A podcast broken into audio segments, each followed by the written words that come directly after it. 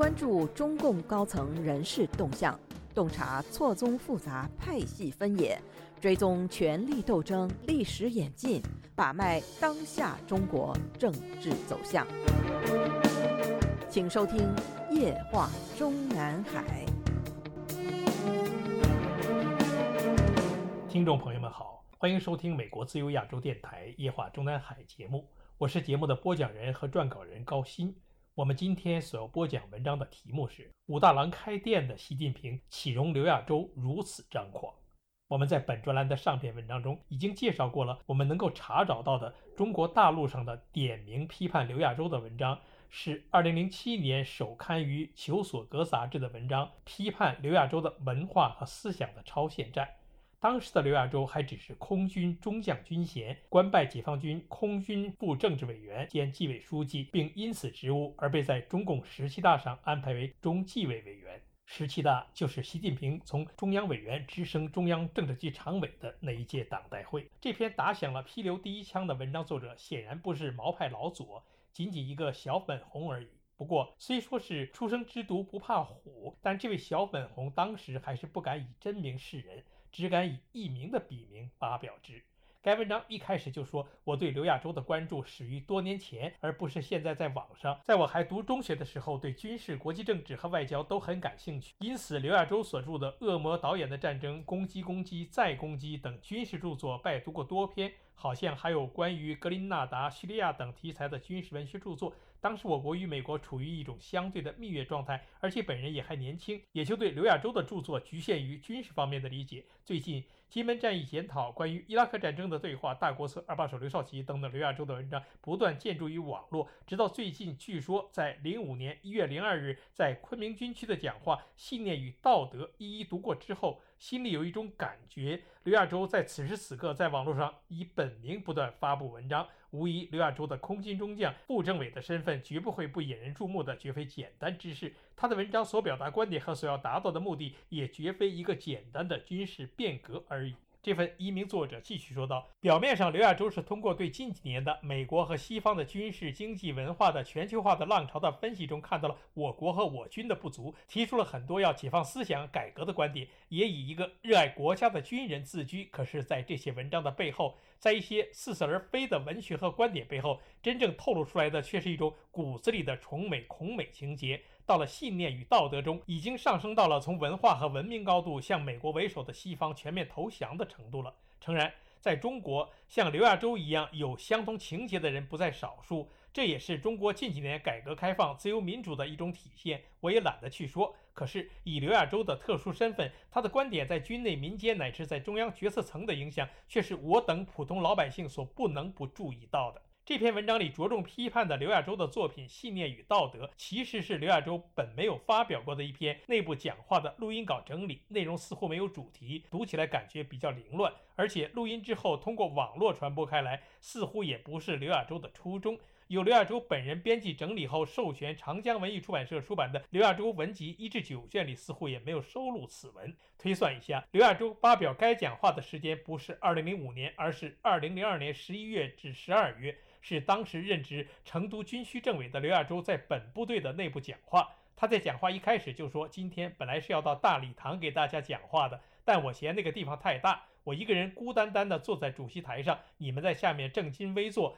那我们之间的差距就太大了。我之所以选择这个大教室，就是想拉近与同志们的距离。我不是做你们大家已经习惯的传统意义上的报告，我只是想和大家交流一下思想。我就那么一讲，你们就那么一听，也不要记，也不要录音。讲错的地方我自己负责。与其他领导同志给你们做的报告相比，我讲的东西起点低，没高度，也没什么深度，不像他们的报告又是高举又是深入的，气势恢宏。我总是从小处着手。今天。我主要讲两个问题，第一个是信念问题，第二个是道德问题。日后有在中国大陆的毛左发表的批判文章里痛斥刘亚洲，这是赤裸裸的讽刺习近平。但事实上，当时的刘亚洲讲这番话时，中共总书记还是江泽民，而习近平当时的职务还只是浙江省委书记，刚刚在十六大上由上届中央候补委员升格为中央委员。相比于当时的习近平，刘亚洲当时的成都空军政委的职务是正军级，不过已经被当时以江泽民为主席的中央军委内部定为重点培养的三十名正军职。干部之一。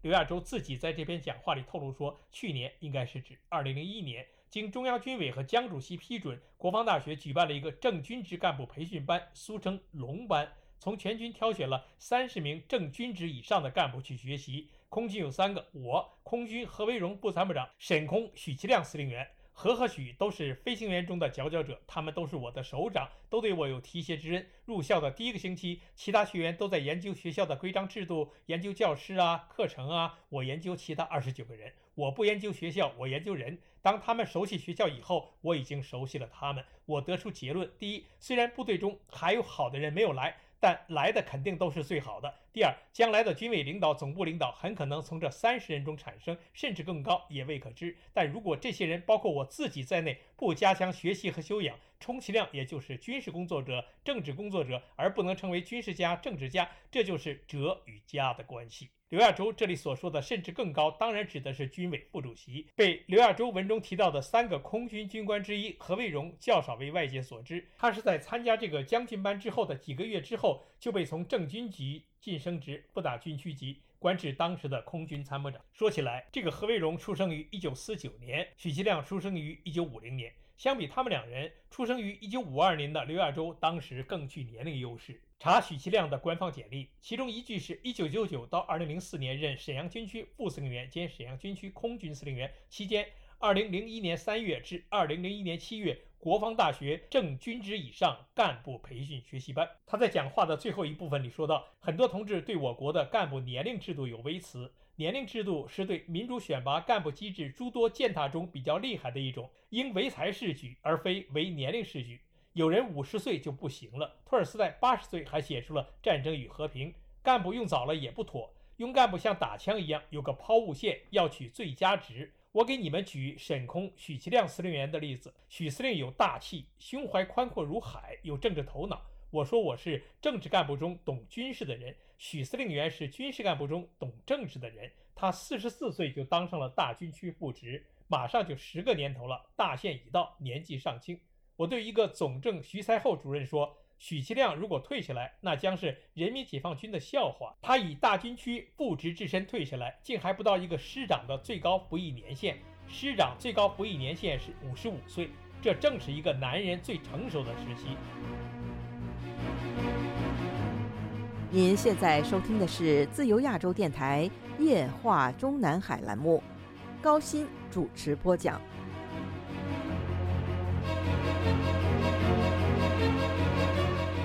这话里话外，明显看出身为老一辈无产阶级革命家女婿的刘亚洲对许其亮的巴结之嫌。事实上，当时的许其亮虽然暂时还是部大军区级，但他已经是十四和十五届两届中央候补委员，也就是说，比当今圣上习近平还早了五年成为中央候补委员，而且也是和习近平一样，在十六大上成为中央委员。所以，当时被刘亚洲内部讲话中极尽夸赞的许其亮，根本就不存在一个因为任职年满十年从大军区副职退下来的如果。而后来呢，许其亮这个被刘亚洲称赞为军事干部中懂政治的人，竟真是被习近平相中并提升为军中政治主管。此人在胡锦涛时代被从沈阳军区副司令员兼空军司令员提升至副总参谋长，然后于2007年回到空军任司令员，并晋升空军上将衔。在2007年的中共十七大上，和习近平晋升中央政治局常委同时，许其亮当选为中央军委委员，成为军队主要领导人之一。2012年11月，中共十七届七中全会在正式宣布习近平接班胡锦涛的同时，决定增补许其亮为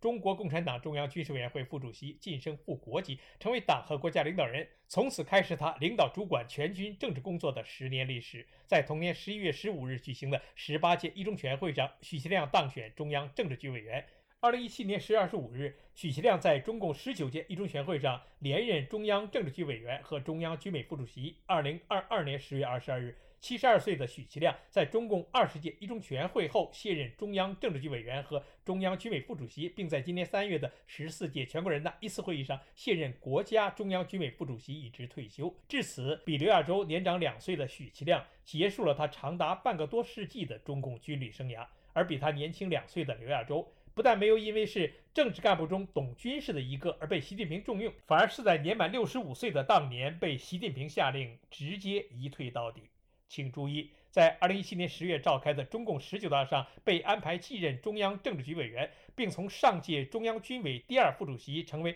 第一副主席的许其亮，在当时的习近平眼中，无疑是军内最倚重的人物。所以，十九大召开之前的军内人事大调整，无疑是许其亮在习近平亲自领导下主抓。所以说，刘亚洲此前对许其亮的阿谀似乎并未奏效。更大的可能是习近平对刘亚洲不感冒，所以许其亮即使曾经与刘亚洲是惺惺惜惺惺，此时也是爱莫能助。这里需要特别说明一句：凡是在两次党的全国代表大会之间，因为年龄卸任或者退役的省级地方党政一把手也好，军区大军区正职、正战区职军政主官也好。退下来的同时，正常待遇是要被临时安排进入全国政协或者全国人大。原因就是他们这批人当时大都还具备当届中央委员的身份，失去这一身份还要等下届党代会的召开。而在下届党代会召开之前，总得让他们有一个具体的职务，政协常委也好，全国人大的某专门委员会的部主任委员也好。完成这篇文章之前，刚刚从文学城网站上读到邓以文的文章。刘亚洲因为何事开罪习近平？文中说，刘是2017年在国防大学政委的任上退下的。值得注意的是，他退的时候到省部级65岁的退役年龄尚差几个月。虽然未到点即退也常发生，但一般都会安排在二线过渡一下。而刘没有安排，直接退下来。也许这并不能说明什么，可能和他在军中任职有关。军队高官退下来，一般都不会安排在人大政协任职。一文兄所言差矣。我们已经在本专栏的上篇文章里列举出了比他刘亚洲早一年退役的刘源，被宣布退役的当天就被宣布为十三届全国人大常委会委员、全国人大财经委员会副主任委员。另外，我们在本专栏上篇文章中也还举出与刘亚洲同龄，也是同时被宣布退役的孙建国海军上将、贾廷安上将、王教成上将的例子，都能证明刘亚洲当时已经被习近平给予不公正的待遇了。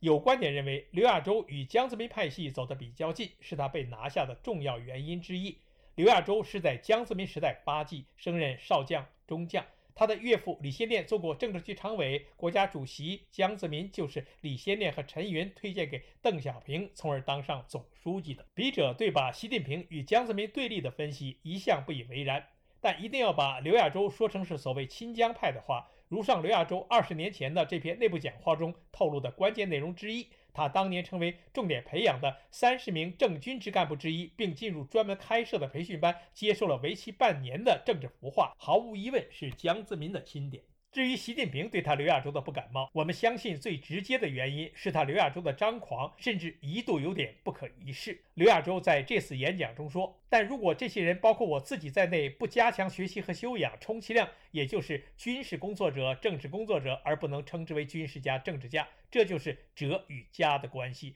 这些人及当时被江泽民亲自选定进入培训班的，包括刘亚洲本人在内的三十个时任正军职以上军官，是我们这代军人的化身。在他们身上可以折射出整个军队。有些人已经接近顶峰了，但还差一个台阶。可就这么一个台阶，终其一生，他就是上不去。我们这批高级干部最缺乏的就是三条。独立思考、逆向思维、敢于说不。敢于说不，绝不是不服从命令、听从指挥，恰恰是更好的服从命令、听指挥。列宁早就说过，不折不扣地贯彻上级的意图是最好的消极怠工，这是大义。人的思想和水一样。是流动状态的，你不让它流动，这水就变成腐臭了，死水一潭。过去苏联共产党的教训以及我党的历史经验都告诉我们，忽略人的思想和强制人的思想是要付出沉重代价的。毛主席解放初期就讲过，我们党要敢于培养一批敢于胡思乱想的人。美国兰德公司有一条著名的宗旨：保护怪论。